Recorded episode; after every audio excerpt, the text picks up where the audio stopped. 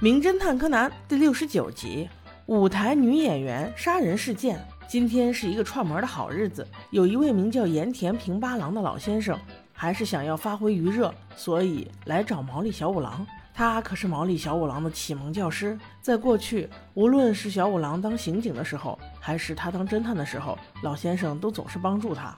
从老先生的状态就可以看出，为什么小五郎又贪财又好色。不过今天可不巧，小五郎接到案子不在家，于是平八郎老师二话不说就赶赴了案件现场。原来小五郎是接到了一个棘手的案子，一个剧院的导演请他帮忙，说有人给他们写了恐吓信。他们没有报警，想暗自调查恐吓信的出处。小五郎正在看恐吓信，突然柯南的头就伸了过来，一问这才知道，原来是平八郎老师来了。咦，那他人呢？不用说，想想都知道，肯定是去后台调戏美丽小姐姐了。果不其然，只听一声惨叫啊！明显不是死了人的惨叫，而是遇到色狼的惨叫。几个工作人员和小五郎都冲进了后台。只见一个漂亮的女生扭着老师的脖子说：“你这个臭老头，竟然摸我的屁股！”闻言，平八郎老师猥琐地回复道：“啊，我都这把年纪了，你都饶了我吧，我也没几天可以活了。”哈哈，这个色老头！被摸了的美女听到老头这样的忏悔，于是缓缓放了手，起身后便道：“全怪那个臭导演，居然让我跟我分了手的前男友合作。”这是什么事情都不对，还遇到这个糟老头。我的演技这么好，还需要他给我指指点点？切！说着，气愤地走了。这一段话说的行云流水，极其嚣张。我看这个女演员离死也不远了。看着走出的女主，另外一位女演员很不服气地说了一声：“切，有什么了不起的？”这位演员名叫英子，明显是个配角。此时，小五郎话锋一转，面对他的师傅说道：“你这个糟老头，好死不死，怎么今天就到这儿了？而且还去招惹人家女演员？”老先生面对自己的徒弟，自然自信满满，换了一副嘴脸说：“哎呀，这个女人过得好不好，主要就是看她的屁股嘛。”话还没有说完，手又搭在小兰的屁股上。那小兰岂是好惹的？一记回旋踢，老头也是个练家子，居然躲过去了。没躲过去的是小五郎，这一脚扎扎实实的又落在小五郎的脸上。此时，在舞台上，工作人员正在紧张着确定着走位工作。对于一个舞台剧来说，走位是非常精准的。用胶带纸固定位置之后，一般都会做到分毫不差，甚至包括物品的摆放方式，只有这样。才能做到精准无误，而舞台上方的聚光灯也是有严格要求的。突然间，一个工作人员佐木小姐和一个道具师竟吵了起来。佐木小姐说道：“麻烦您把灯具搞好，上次都差点砸到祥子小姐。”道具师却一副满不在乎的样子，而且还想要推卸责任，边说话边走了，一看就是心虚的表现。而佐木小姐却在仔细地检查着每一项道具，紧接着就开始了男女主的排练。这是一场互相喝毒药殉情的戏。先是两个演员都吃了假毒药，然后用水服下。当导演喊完咔之后，男演员迅速恢复正常，而女演员却真的死了。这好家伙，竟然在三个侦探面前公然杀人，而且还成功了！精彩，实在是精彩。小五郎意识到了事情的严重性。瞬间让大家都不要离开现场。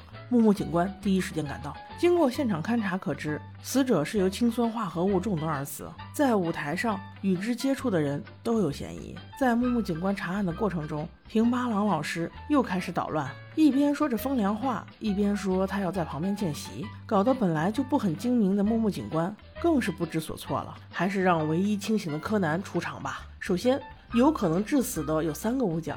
第一是死者在死前喝过的那包假毒药，第二就是他用过的水杯，第三就是水。只要逐一排查就行。说话间，男演员为了洗清自己的嫌疑，拿起刚才那份女演员吃过的假毒药舔了一口，直接吓得众人一身冷汗啊！可是安然无恙，这就说明并不是毒药的事儿。而不一会儿，有个小警官便拿着毒理分析走了过来，分析报告中指明盛水的杯子是无毒的。而水是有毒的，也就是说，端水的那个女仆演员也摆脱了嫌疑。那目前的问题就出现在凶手到底是如何把毒药下进水里的呢？此时，舞台上的帘幕突然掉了下来，一下就砸中了毛利小五郎，他被迫离场，送进医院。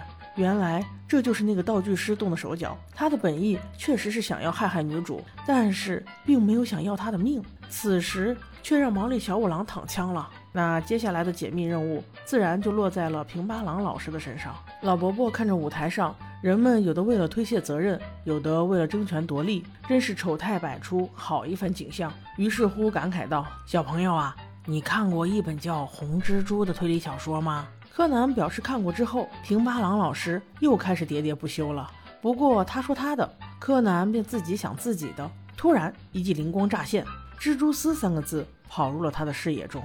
如果有一条细丝，那么这么精准的走位一定可以完成。很快，柯南就找到了他想找的证据。今天的推理即将展开，只不过今天迷晕的却是平八郎老伯伯。老伯伯用老人家特有的语速，徐徐展开了推理。原来凶手就是那个最不起眼的佐木小姐。她利用的是聚光灯盲点的效应，以及她对走位的精准判断。她在女主角所用杯子上方的那颗装饰小星星上。绑了一根细丝，然后趁着聚光灯正在拍摄男女主角的画面时，悄悄地把毒液顺着细丝滴入了杯中。在灯光的掩饰下，一切悄无声息，没有人会注意到透明的细丝和透明的毒液。还没等佐木小姐反驳，老伯伯就指出，证据就在你们手中。如果此刻谁不愿意展开双手让大家观察，那么他一定是凶手。果不其然，佐木小姐默默地流下了眼泪，因为她的手上确实有细丝划过的痕迹，那是在销毁证据的时候意外留下的划痕。部分细丝现在仍然缠聚在星星道具上，而佐木小姐杀人的原因却令人心寒，她竟是因为前男友的现女友对她不是真心，而这位现女友就是今天的女主。我想请问佐木小姐姐，你是不是管得太宽了？你和前男友已经分手。又何必在意他的现女友到底对他是不是真心？况且他们现在也分手了呀！请问各位宝宝到底是什么观点？难道是小杰不懂爱情吗？欢迎各位评论区里与我交流，我们下集见。